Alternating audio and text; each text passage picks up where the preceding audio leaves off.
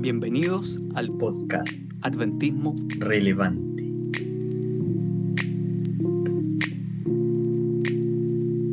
Don Alex, ¿se da cuenta que estamos en el mes más lindo dentro de Chile que el mes de septiembre? ¿Te gusta septiembre, compadre?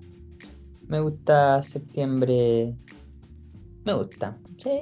Aquí es interesante septiembre, porque es como el inicio del año académico, así que eh, es diferente con respecto al mundo chileno, pero, pero sí, eh, entretenido. Muy entretenido, eh, es distinto, y aparte de otoño, así que eh, es distinto, ¿no? Claro, es totalmente diferente. Pero acá cuando estáis en Chile, ¿te gusta el 18? El mes de septiembre, ¿qué, qué te parece a ti? Mm, yo soy medio grinch en general. Eh, no sé si me consideraría alguien que anda zapateando por ahí en, la fonda, pero eh, no sé, eh, como siempre soy como bien lineal, mm, no es como que haya, aflorado algo especial en, en, en, septiembre, pero, pero me gusta el hecho de que sea un buen clima finalmente, a pesar de que me gustan un poco los días lluviosos, pero septiembre no es el calor extremo, yo creo que eso es lo que me gusta más. Excelente, excelente. A mí me gusta septiembre por todo, todo, todo, todo. Yo, no soy Grinch del 18, todo lo contrario. Me gusta las banderas, me gusta la empanada, me gusta el, asado de gluten, entre comillas, y, pasarlo bien con amigos. Eh, me gusta, me gusta todo, todo, ese tema, por supuesto, desde un punto de vista eh, cristiano. No, no soy de fonda ni ni, ni, de cosas por el estilo. Pero, pero me gusta, me gusta el tema patriotismo que tiene Chile, sacar las banderas, y este mes, bueno, este ha sido medio complicado, sabemos por, por el clima político que ha tenido nuestro país, pero es bastante bonito. Y también lo que siempre nos ocurre es que septiembre, por lo menos para el adventismo acá en Chile, es sinónimo de congresos de jóvenes. Así que eh, es un mes como cargado de, em, de, congreso, de juventud. Eh, también ahora se está celebrando el Día Mundial del Conquistador, que es este fin de semana, segundo fin de semana de septiembre en todo el mundo, es el Día Mundial del Conquistador, aunque años atrás unos 10 años atrás, un poquito más, se celebraba en Sudamérica, o por lo menos acá en Chile, para no tener tope con el Congreso de Jóvenes, se celebraba generalmente en abril acá en Sudamérica. Pero después, como en todo el mundo se celebraba el segundo sábado de, septiembre, dijeron, ¿saben qué? Celebrémoslo con todo el mundo el segundo sábado de septiembre.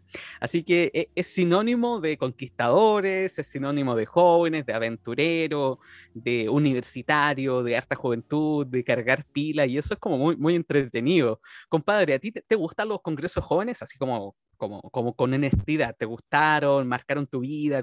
¿Participaste de algún congreso de jóvenes? Participé de varios, efectivamente, una eh, fuerte participación en, en cierto rango etario.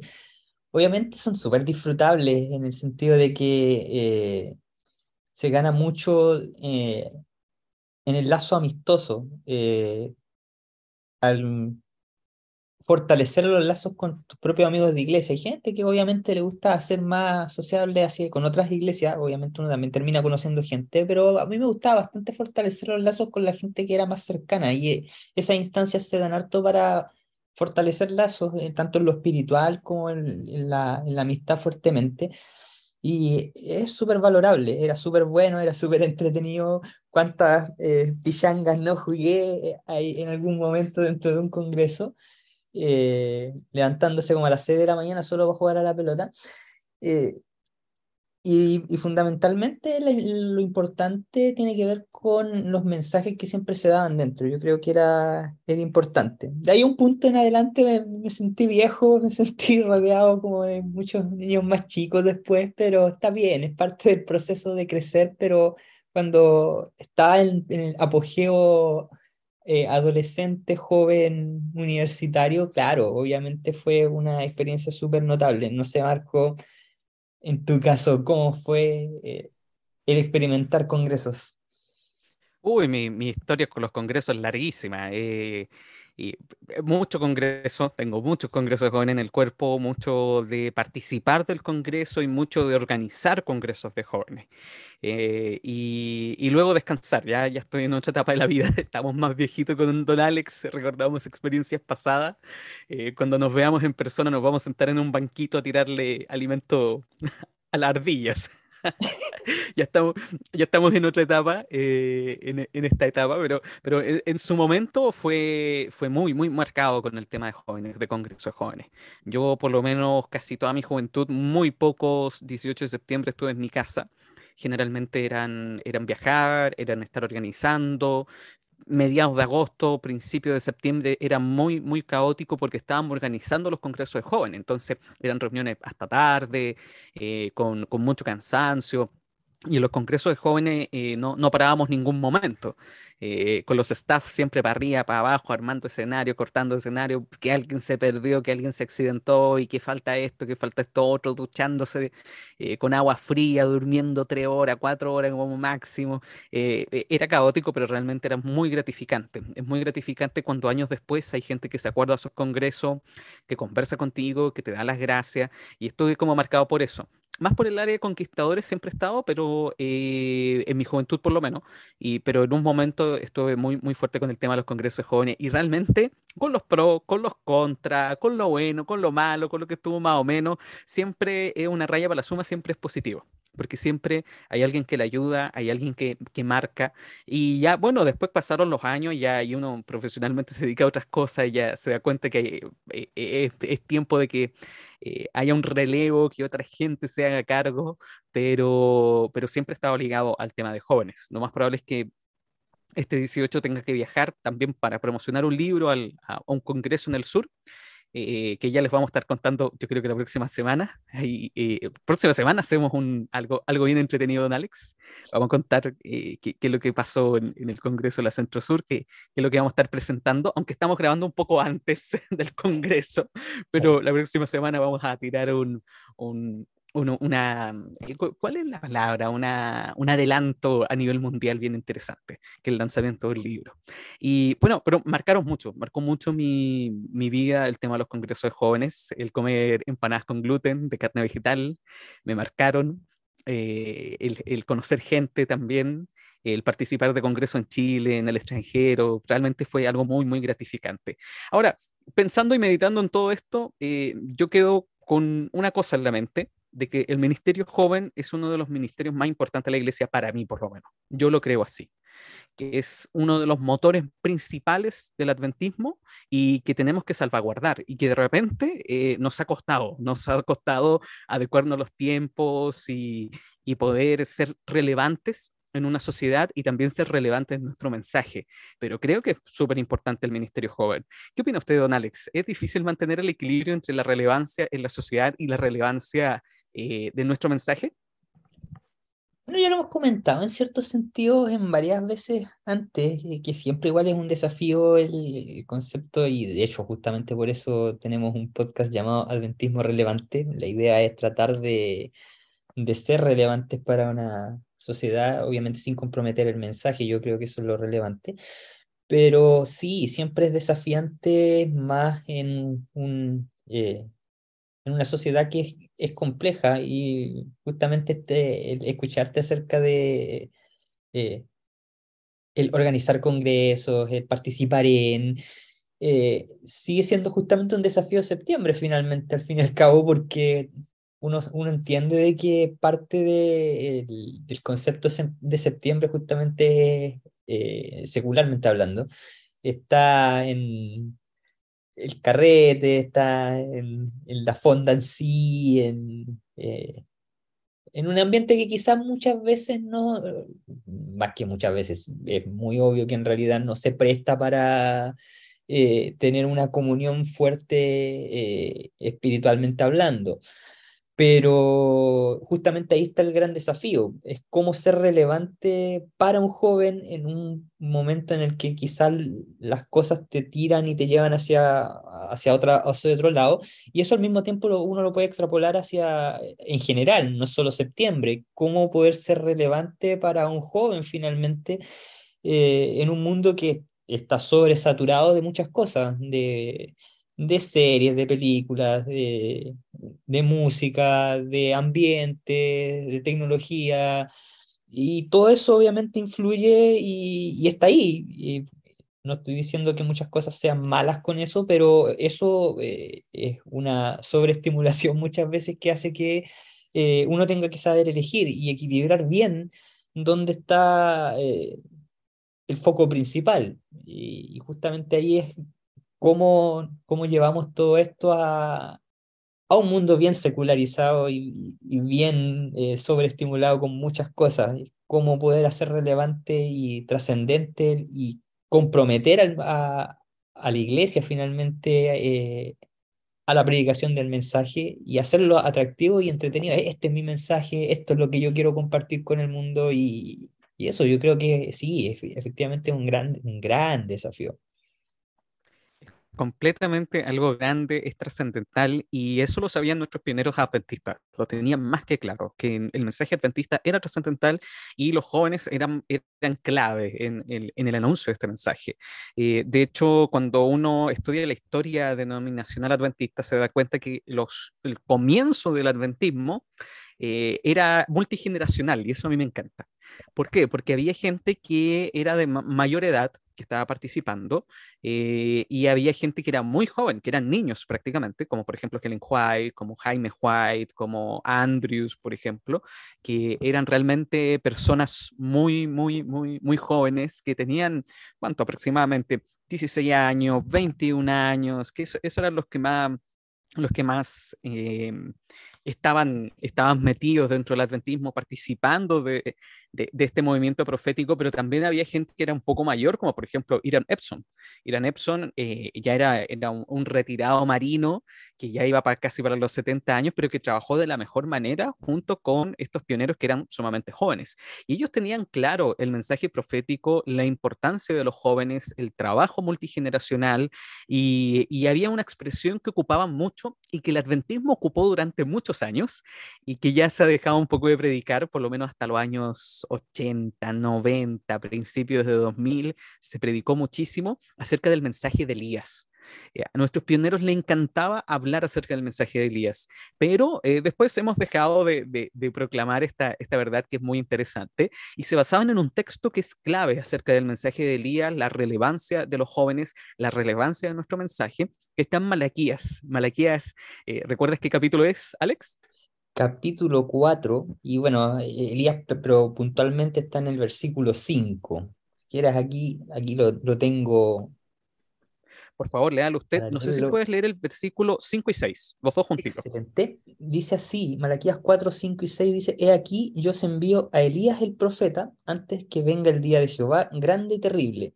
Él hará volver el corazón de los padres hacia los hijos y el corazón de los hijos hacia los padres, no sea que yo venga y era la tierra con maldición.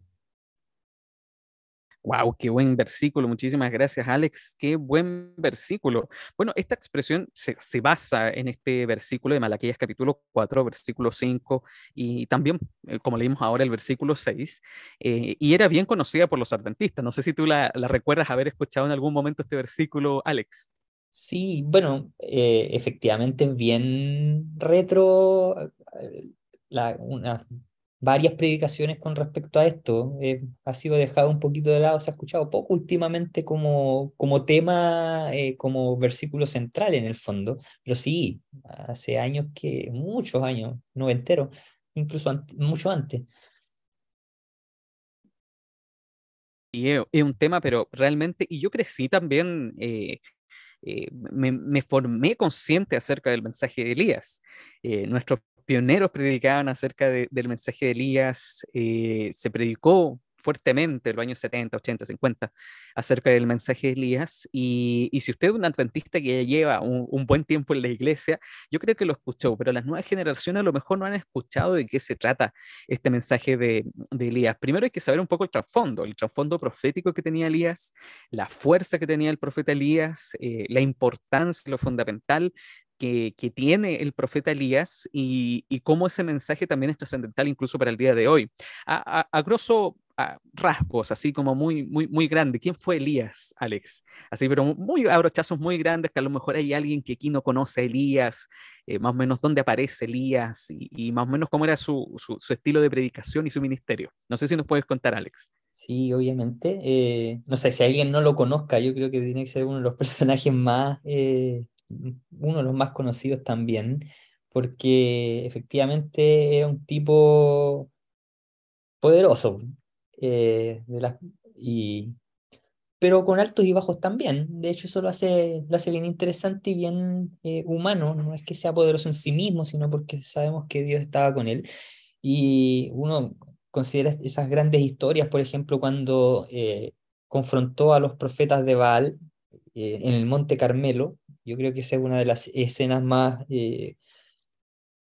fuertes y, grandes que se, se tiene justamente en, su historia eh, acerca de cómo eh, realizan este sacrificio y Dios contesta finalmente y hace llover, mostrando de que es Dios quien eh, tiene el poder y no Baal.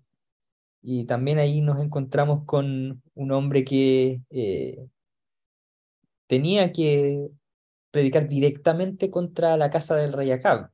Eh, y, ese era un mensaje justamente importante porque era un mensaje para un pueblo que debido a esta idolatría de Acab y su esposa Jezabel, estaba sumido en una fuerte eh, dicotomía. Es como sí, creemos en Dios, pero adoramos también a, Baal, una indecisión, una, un adormecimiento finalmente, que hace que eh, este hombre tenga ese mensaje de Dios para poder eh, despertar y levantar al pueblo para eh, un encuentro con Dios finalmente, para poder decidirse por él. Yo creo que eso es lo, lo fundamental de Elías, a grandes rasgos. Obviamente hay mucho más que uno puede decir, hay grandes historias de él, obviamente cuando está en, la cueva, cuando es alimentado por, por cuervos. Eh, es muy interesante si uno lo quiere estudiar, ahí tiene que meterse en ello. Sí, es súper interesante porque realmente en Reyes eh, es bastante eh, efusivo, su mensaje también era muy poderoso, era, un, era, era, un profeta eh, bacán, yo lo encuentro un, un profeta bacán. De repente, cuando yo era niño, me imaginaba a Elías como, como un vaquero, no sé por qué. Pero así, eh, como, como, como, choro, eh, como. Eh, wow, así, impresionante. Como un cowboy, así. Por eso yo me lo imaginaba así. Pero realmente el mensaje de Elías también es un mensaje que nosotros, como segundos de Elías, tenemos que predicar. primero, ¿de qué se trata el mensaje de Elías? Primero, el mensaje de Elías es un mensaje profético. Elías era un profeta. Nuestro mensaje también es un mensaje profético. Es un mensaje que, tenemos que dar para un momento especial. Elías también lo dio para un momento especial. Nosotros tenemos que dar un mensaje en un momento especial. Eh, nuestro mensaje es un mensaje de advertencia eh, que se, da, se debe dar inmediatamente antes de la venida de Jesucristo es un mensaje acerca de que Jesús está por regresar, que sus juicios están por caer y su propósito es edificar y unir a la iglesia. Eso, es lo que buscaba Elías y es lo que nosotros también tenemos que buscar, edificar y unir a la iglesia. Tiene que ser un mensaje de esperanza, nuestro mensaje también, y también de advertencia. Es un mensaje de advertencia que tenemos que dar. Eh, es el mismo Evangelio Eterno de Apocalipsis 14, que es la esencia del mensaje adventista, que es un mensaje de adoración, que es un mensaje de, de a quién tú estás sirviendo, eh, cuáles son tus prioridades de vida y qué entiendes tú por adoración. Es un mensaje que tenemos que dar en esta generación. Es un mensaje muy parecido a lo que tenía que dar Elías y nosotros también tenemos un mensaje profético y que de repente en nuestra juventud se olvida del mensaje profético que tenemos que dar. Y eso es lo que tenemos que tener cuidado. ¿Por qué? Porque tenemos que tener cuidado porque de repente estamos tan influenciados por otros tipos de iglesia que son más, más cómodas, que tienen un impacto con jóvenes, que tratamos de innovar en métodos, lo cual es bueno, tampoco es malo, pero tenemos que también tener equilibrio, equilibrio también para no dejar de lado nuestras verdades bíblicas, las verdades que nosotros creemos, nuestras convicciones, nuestro mensaje profético. profético. Por lo tanto, lo primero que tenemos que tener claro es que el mensaje de Elías es un mensaje profético. Nuestro mensaje también es un mensaje profético. Eh, y lo segundo, en segundo lugar, que yo creo que es súper importante, eh, después le doy el pase a Alex, eh, que es un mensaje completo también. Es profético, es un mensaje completo también, no es parcial y es un mensaje que restaura las verdades de Dios. Eh, por ejemplo, nuestro mensaje, nuestro mensaje adventista, al igual que el mensaje de Elías, es un mensaje de restauración, la doctrina del sábado, el santuario, el bautismo, qué es expiación, qué es juicio. Son temas que forman parte del Evangelio eterno, y también es un tema que de repente se conversa poco dentro de nuestros cultos jóvenes, que es el Evangelio eterno, que es la verdad presente. Nuestro Evangelio eterno se basa en eso.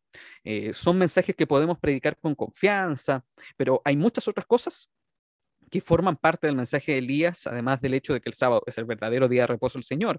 Por ejemplo, también abarca todo lo que tenga que ver con el mensaje de salud, eh, por lo tanto, e, es un mensaje muy completo el que da Elías y nosotros también tenemos que dar un mensaje que es muy completo, no es solamente una verdad, es todo el Evangelio eterno que tenemos que restaurar antes de la venida de Cristo. Por lo tanto, eh, no, se tiene que limitar el mensaje de Elías solamente a una parte, sino que se tiene que, recibir en su completo, en su totalidad, se tiene que predicar en su totalidad.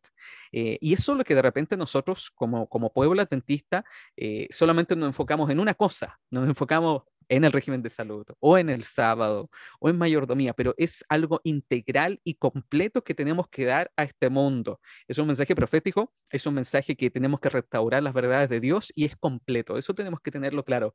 Eh, Alex, ¿qué te gustaría añadir acerca del mensaje de Elías? Efectivamente, como mensaje completo hay algo que es súper profundo. Eh, aquí nos vamos a ir en lo, en lo profundo también. Y es el hecho de que justamente parte del mensaje eh, de los Elías tiene que ver con un mensaje de eh, la verdadera adoración y de la preparación al encuentro con Dios finalmente, a cómo encontrarse con Dios y, la, y, ahí está justamente involucrada esa verdadera adoración. Y eso justamente nos conecta finalmente con, eh, como mencionaste también, Apocalipsis 14, con los mensajes de los tres ángeles, porque justamente el mensaje del tercer ángel, que es, eh, es lo que tenemos que predicar, tiene que ver con eh, un mensaje de juicio finalmente, con un mensaje que entendemos de que, si, que tenemos que dar, porque si eh, completamente. quedamos en Babilonia, si nos quedamos ahí vamos a, recibir condenación finalmente. Y precisamente ese mensaje de adoración y de preparación antes de la segunda venida es muy similar a lo que hacía el segundo Elías, Juan el Bautista. Porque precisamente Juan lo que hace es predicar un, un mensaje de arrepentimiento justamente antes de que Jesús venga por primera vez, que antes de iniciar su ministerio, un mensaje de eh, arrepentimiento, eh, arrepiéntanse profundamente y la gente lo hacía, porque el hombre está, tenía el poder de, de, Dios finalmente para poder convencer. No es que convencía a él, sino que es el Espíritu Santo siempre. Pero él daba ese mensaje que era necesario en ese momento, justo antes de la venida de Jesús.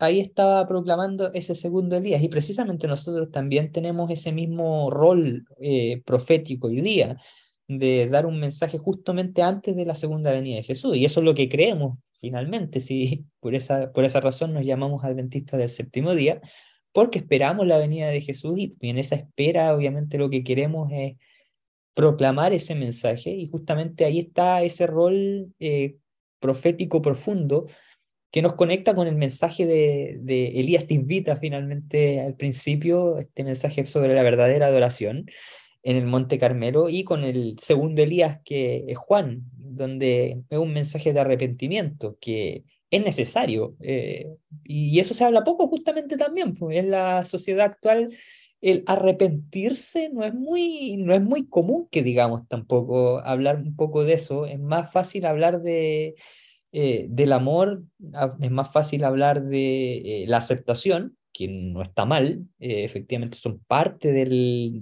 del, Evangelio de Dios, cómo Él nos ama, cómo Él nos transforma, pero también es necesario muchas veces dar ese equilibrio y mostrar la parte que a veces no, nos da cosita hablar. Eh, el arrepentimiento en sí. Y, es importante, justamente por eso encuentro la razón con, eh, con que es un, eh, es un mensaje completo, que no debemos descuidar eh, ninguna de las aristas, porque justamente por esa razón somos la iglesia para este tiempo.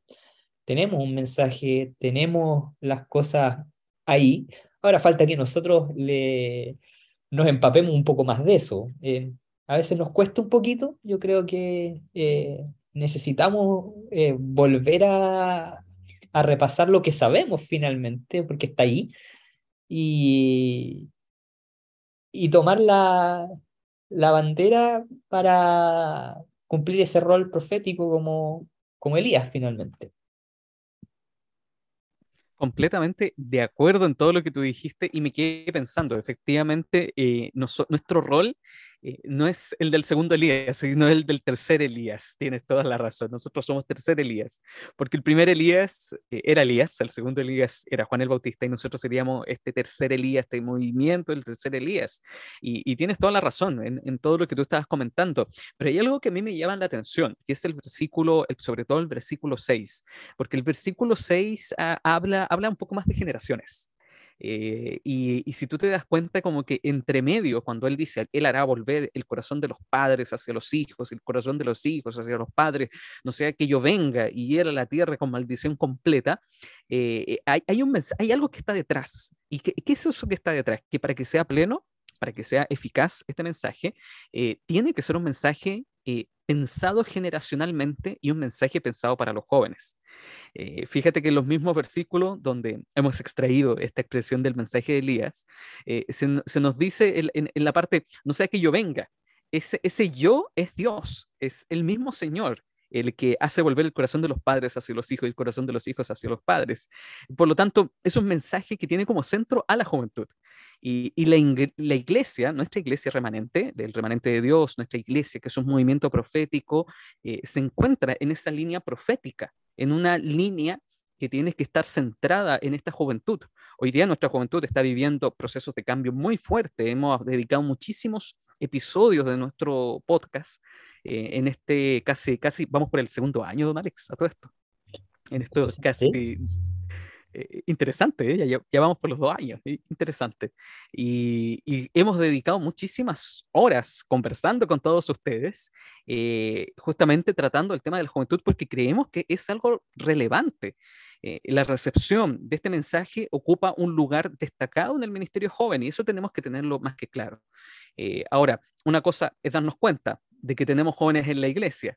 Y, pero otra es muy distinta, es aceptar nuestra responsabilidad hacia ellos y darles un mensaje de esperanza que ponga paz en sus almas. Y ese es el propósito que tenemos que tener nosotros como adventistas y que lo tiene la filosofía adventista relativa al ministerio joven, que, abarca la, salvación y la aceptación por parte de la iglesia de, de su responsabilidad hacia los mismos jóvenes.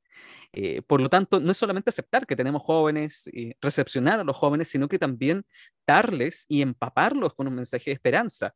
Eh, la iglesia tiene esta responsabilidad de, invitar a los jóvenes a participar eh, a, la, a, la, luz de la inminente venida de nuestro Señor Jesucristo y nuestros jóvenes necesitan que se los desafíe también hoy con ese mensaje para que les resulte importante. Y ahí hay una pregunta que podemos hacernos, ¿cómo estamos desafiando a nuestros jóvenes para que se comprometan con el mensaje? Eh, ¿Cómo lo estamos capacitando? Que se comprometen y realmente digamos, ¿sabes qué? Wow, yo me voy a jugar la vida, voy a dar lo mejor de mi tiempo, de mi talento, de mi tesoro a Dios. Eh, y, necesitamos de esa manera que ellos vean un ejemplo en la iglesia, vean un ejemplo en los miembros para que ellos se puedan comprometer. Eh, por lo tanto, es, es, es muy, muy interesante darse cuenta de que el mensaje de Elías es un mensaje que debe estar centrado en los jóvenes. Eh, es un mensaje y también es la misión de la iglesia para sus mismos jóvenes. Don Alex, ¿qué te gustaría añadir acerca de este punto? Me, hiciste pensar de que justamente eh, si mi memoria de datos no falla, por ahí por el 2005, 2006, la División Interamericana sacó un proyecto llamado Proyecto Elías justamente con el propósito de, que eh, una de las estadísticas que había en ese entonces eh, era el hecho de que los jóvenes se iban de la iglesia porque no, no se sentían parte activa finalmente. Entonces, ¿qué, ¿qué es lo que la División Interamericana quiso hacer en su tiempo? bueno, eh, movamos a los jóvenes para predicar el mensaje y justamente por eso el proyecto Elías, eh, a propósito de, Elías, me acordé de eso porque es relevante, eh, justamente es parte importante el motivar a los jóvenes a, a participar de manera activa. No solamente es una cosa de venir, sentarse en las bancas de la iglesia, escuchar un sermón, después irse a la casa, sino que también es, encontrar la manera de hacer de forma activa eh, el qué podemos hacer. Y me acordé de cuando coincidimos justamente en Santiago Sur, juntos ahí en estas locuras de ir a repartir libros, poner una pancarta en departamental con las industrias. Creo que lo, lo mencionaba en algún punto en uno de estos capítulos de podcast en algún momento, pero lo vuelvo a, a, resucitar, porque eso justamente eh, nos pareció súper eh, entretenido, interesante y varios de los jóvenes se motivaron y, y participaron. Yo creo que eso es simple, no, no requiere una cuestión, una gran parafernalia ni un gran gasto de dinero, pero hay que atreverse a hacerlo. Hay que, hay que tomar un poco eh, la iniciativa y mover a los jóvenes en, en, en la actividad. Yo creo que es necesario eso y justamente ahí estamos moviendo la iglesia en el desarrollo y cumplimiento al final de este rol de Elías moderno.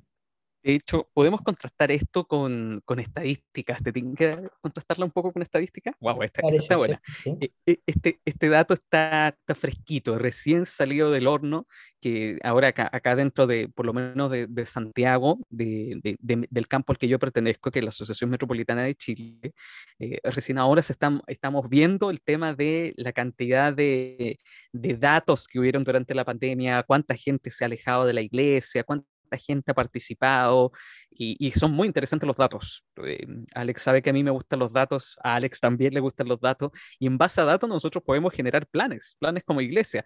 Por lo menos acá en Santiago, el 54% de los adventistas son solteros. Eso, eso, nos dice mucho. El 54% de los adventistas son solteros. Eso es un dato fresquito que nosotros tenemos.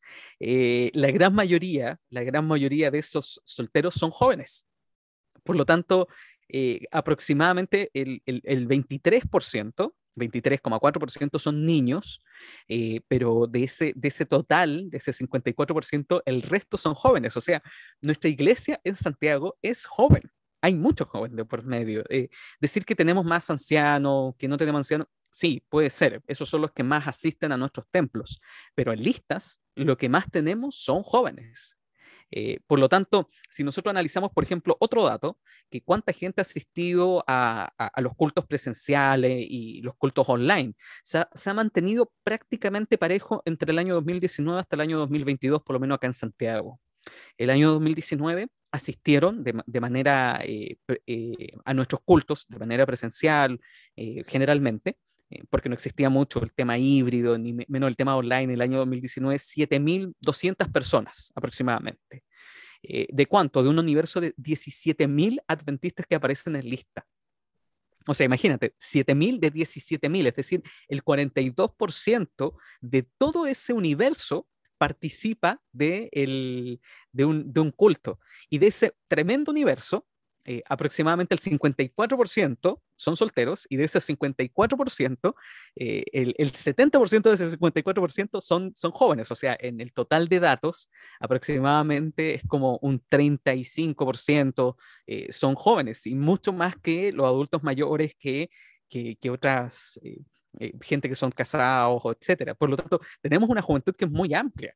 Eh, el año 2020 asistieron más o menos la misma cantidad de gente, el 2021 también, pero de manera online, eh, el 2022 también de manera online, pero lo que yo voy es que tenemos un universo muy grande de gente que está en lista, que son jóvenes, pero que no participan de nuestras iglesias y que nosotros podemos tener un mensaje relevante con ellos. Quizás no, no me di a entender mucho con los datos, pero hay un universo muy grande que está participando de, eh, de, nuestras iglesias. Por lo tanto, el desafío es muy grande que nosotros tenemos que tener. Y, justamente por lo mismo, eh, a nosotros, y yo creo que Alex, eh, también hablo, hablo por Alex, que, que, yo creo que nos preocupa de que tenemos que, que, que, tener este carácter distintivo del mensaje de Elías en nuestra iglesia. Eh, tenemos que buscar, nuestros directores de jóvenes tenemos que buscar eh, cuáles son las costumbres, cuáles son las prácticas del mundo, cuáles son las prácticas que tienen las iglesias populares, cuáles, cuáles son las prácticas que tienen esa comunidad, eh, y darnos cuenta qué cosas podemos ocupar en nuestra iglesia y qué cosas están en contra de nuestro mensaje que no podemos ocupar. Tenemos que aprender a buscar equilibrios. Eh, si hay 17.000 personas, 16.000 personas aproximadamente que participan de nuestra, de, de, nuestra iglesia, que están en lista, pero solo 6.000, 7.000 participan de nuestros cultos y la gran mayoría son adultos mayores y la gran mayoría está fuera de la iglesia, no participando en nuestros cultos, que tenemos que ser, hacer algo. Tenemos que, reactivarnos de alguna manera, pero sin dejar nuestra base bíblica y nuestra base histórica de nuestro movimiento.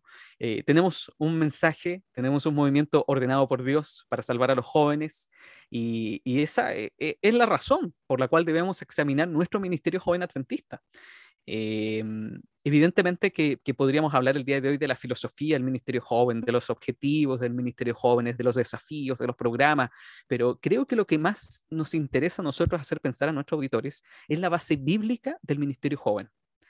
Eh, eso, se puede comprar, todo el tema de los desafíos, filosofía, qué programas tú puedes hacer.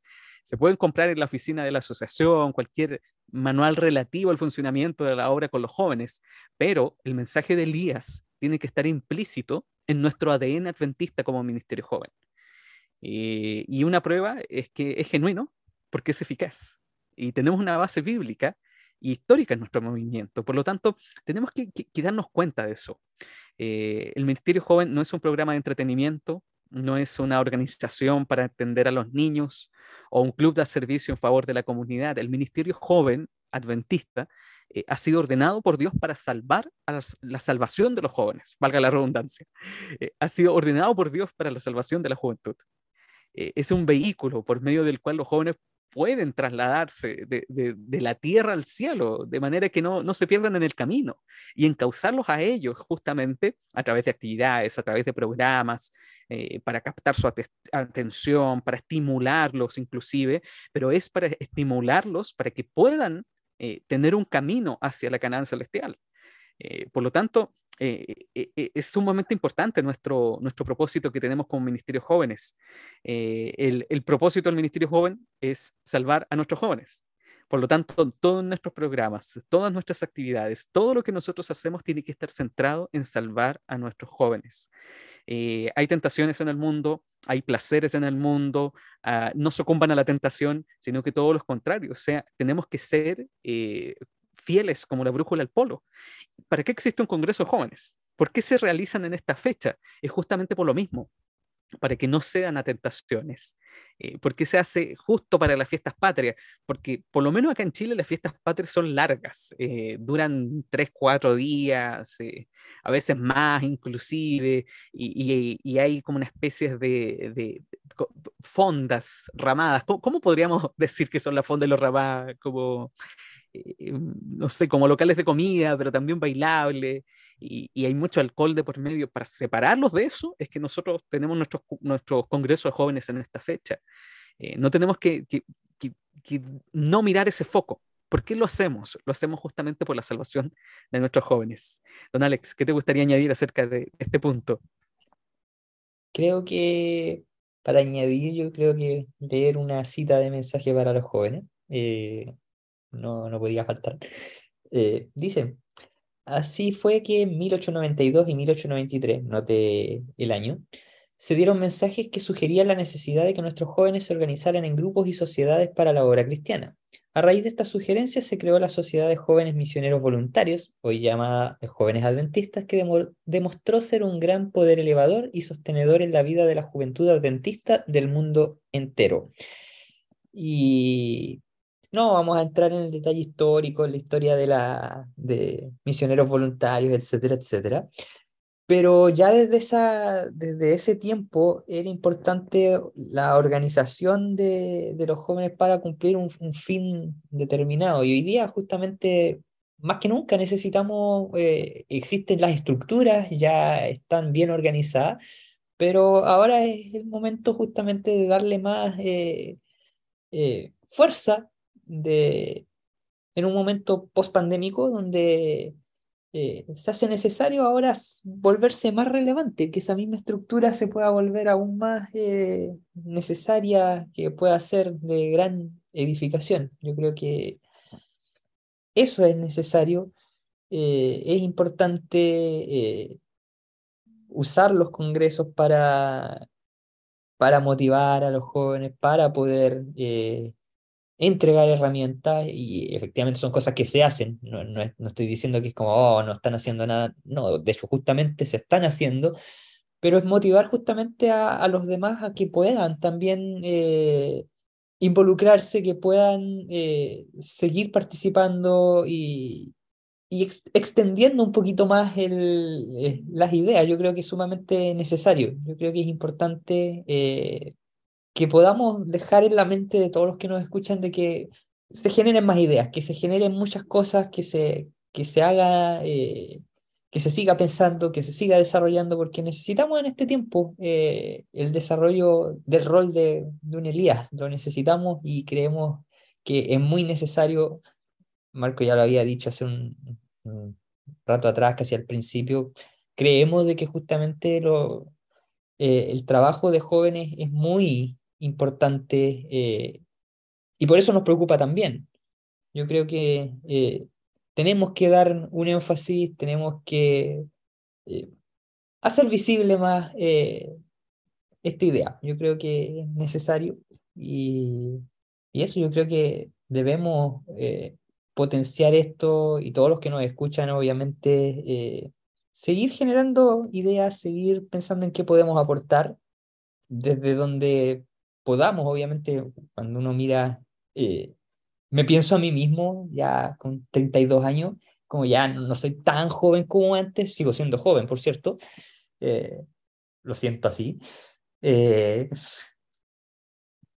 pero esto es una instancia, justamente, poder grabar un podcast es una instancia para poder transmitir aquellas cosas que quizás no eh, pensamos que pueden ser necesarias y relevantes, quizás otra persona puede pensar de que escribir puede ser importante, tener un, alguna plataforma en red social, no lo sé, puede ser súper importante para, para, nosotros desarrollar esas ideas y potenciar lo que Dios nos ha dado eh, desde donde estemos, en lugares diferentes. Imagina, yo estoy a miles de kilómetros con marcos de distancia y aún así podemos trabajar juntos para el desarrollo de, un propósito. Yo creo que también es importante eh, motivar al mundo a que se puede hacer eh, muchas cosas y, y, hay que atreverse nomás. Completamente de acuerdo, te iba a decir, y se nota que estamos más viejos porque se nos cae el carnet a cada rato, pero a cada rato se nos cae. Hoy día no se me cayó ninguno. Eh, bueno, pero estamos hablando de un tema caído de carnet, que, el mensaje de Bueno, queridos jóvenes, queridos amigos que están escuchando, yo sé que muchos de ustedes van a partir dentro de los próximos días a los congresos de jóvenes. Eh, y justamente por eso quisimos tomar este tema. Y tenemos que tener la seguridad de que nuestra iglesia, eh, esta, este, esta especie de barco, este barco que va rumbo a, las, a la Cana Celestial, rumbo a Sion, eh, se encuentra en excelentes condiciones de navegabilidad. Nuestra, nuestra, nuestra, nuestro barco está con buenas condiciones para poder navegar. Su brújula es fiel, y tenemos a bordo al mejor piloto que es Cristo. Por lo tanto, no tenemos nada que temer al futuro eh, y tenemos que atrevernos a hacer cosas. Eh, tal como lo decía eh, Helen White en notas biográficas y después aparece en, Joya de los Testimonios, que, no tenemos que, tener miedo al futuro, excepto que olvidemos en la manera en que el Señor nos ha conducido en su enseñanza en nuestra historia pasada. ¿Por qué no tenemos que tener miedo al futuro? Porque en el pasado hubieron jóvenes que se, se la jugaron por plan evangelístico el Ministerio Joven nace con una idea loca de hacer cultos para jóvenes, que en su momento no era bien visto y se juntaron primero en eh, Lutero Warren, por ejemplo, que, se juntaban en el, en el entretecho de la casa para tener culto los días sábados para jóvenes, porque la iglesia no los dejaban tener culto, porque ¿cómo los jóvenes iban a tener un culto? Bueno, así nace el, Ministerio Joven, gente atreviéndose a hacer cosas distintas. Eh, por lo tanto, tenemos que, que, atrevernos nomás, tenemos que atrevernos a, hacer cosas, porque si nos ha guiado en el pasado, yo estoy seguro que nos va a guiar también en el futuro. Conquistadores nace de una manera muy, muy parecida. Eh, cuando estaban haciendo los scouts a nivel mundial y todos los jóvenes querían participar de los scouts, Vanden Powell tenía un liderazgo impresionante. Bueno, para que no se nos vayan al otro lado, creemos también nuestro propio club y, realmente ha sido movido por Dios el club de conquistadores. Por lo tanto, lo que más tenemos que tener miedo eh, eh, es a transformarnos en la monotonía, en la rutina de una religión. Por eso a mí me, me gusta mucho una frase de Juan Weasley, que es el fundador del metodismo, y, que escribió el 6 de agosto de 1776 esta frase, eh, que creo que, que, esta es la vital para, para, terminar este episodio que está muy bueno. Dice, no tengo miedo, dice Juan Weasley, de que el pueblo llamado metodista deje un día de existir, tanto en Europa como también en América, pero sí tengo un miedo, y ese miedo es de que eh, existan solamente como una secta muerta, teniendo la forma de una religión sin poder. ¡Wow! ¡Qué buena frase! Ahora, nosotros no tenemos que, que pueda ocurrir esto con el adventismo porque somos un movimiento profético y sabemos que, que, que tenemos un mensaje que completar. Eh, tenemos la segura promesa de que el fuego no se apagará en nuestros altares, nos anima esa certeza de que la luz eh, del mensaje del tercer ángel no se va a extinguir, no se va a apagar, nos inspira esa convicción eh, del ideal de, conquistar al mundo para Cristo y ese es el motor de nuestra iglesia. Hay un mensaje que tenemos que dar a esta generación y, pronto veremos que, que habrán cambios a nivel mundial de manera abrupta, rápida, y, nuestro movimiento tiene que seguir siendo vibrante. Por lo tanto, no hay nada que temer. Sigamos adelante, avancemos sin temor guías mayores, como dice el himno. y, y démosle, atrévete, disfruta el Congreso de Jóvenes, carga las pilas y vuelve con ánimo de hacer algún proyecto evangelístico, aunque sea un proyecto pequeño. Eh, no importa, no importa el tamaño, lo importante es la pasión y el espíritu con el cual tú lo estás realizando. Don Alex, ¿algo más que añadir para poder terminar este episodio del día de hoy? No, yo creo que simplemente eh, recordar lo importante que eh, el mensaje que tenemos que dar. Y no solamente hay que atreverse, sino que también hay que eh, recordar este movimiento profético y el mensaje profético. Porque obviamente para atreverse a hacer cosas nuevas Mm, no, no, es solo hacer cosas nuevas porque son nuevas nomás, sino porque tienen un propósito definido y tienen una base sólida definida. Y yo creo que eso es necesario también reenfatizar. Tenemos un mensaje profético poderoso para este tiempo y empapémonos de él. Eh, conozcámoslo fuertemente, repasemos ahí si, si no nos acordamos. Eh, hay que hacerlo. Yo creo que es importante también atrevernos y a fortalecer lo que a veces quizás se nos ha olvidado, porque eh, hay cosas que podemos rescatar de tiempos anteriores, como esta gran caída de carne de tercerelía. Podemos hacerlo eh, estudiando cosas que también pueden ser necesarias. Es súper importante. Eso. Completamente. Así que si te sirvió este capítulo, querido auditor, por favor compártelo con tus amigos, envía el link en Spotify, tú nos puedes calificar, pon la quinta estrellita para que podamos alcanzar a más personas y, atrévete, atrévete. Eh, también queremos dar las gracias, como siempre, a Felipe que nos ayuda con la edición de, este, de estos episodios y la próxima semana también tendremos un episodio muy bueno y estamos también preparando una temporada también muy buena eh, en octubre que, que se viene buenísima, ya les vamos a estar contando y realmente también vamos a hablar un poco de pioneros y, y otras cositas más. No adelanto más, no adelanto más, lo vamos a hablar más adelante, pero eh, compártelo, comparte este mensaje si a ti te gusta y créeme que a nosotros nos ayuda mucho que le pongas un like, que le pongas reproducir, eh, que lo compartas en tus redes sociales, con tu grupo de amigos, así podemos llegar a más personas y tratar de hacerlas pensar, motivar, eh, para que puedan tener un contacto mejor con Cristo de salvación y servicio. Don Alex, nos vemos la próxima semana. Si Dios quiere, nos veremos allí en un episodio más de Adventismo relevante.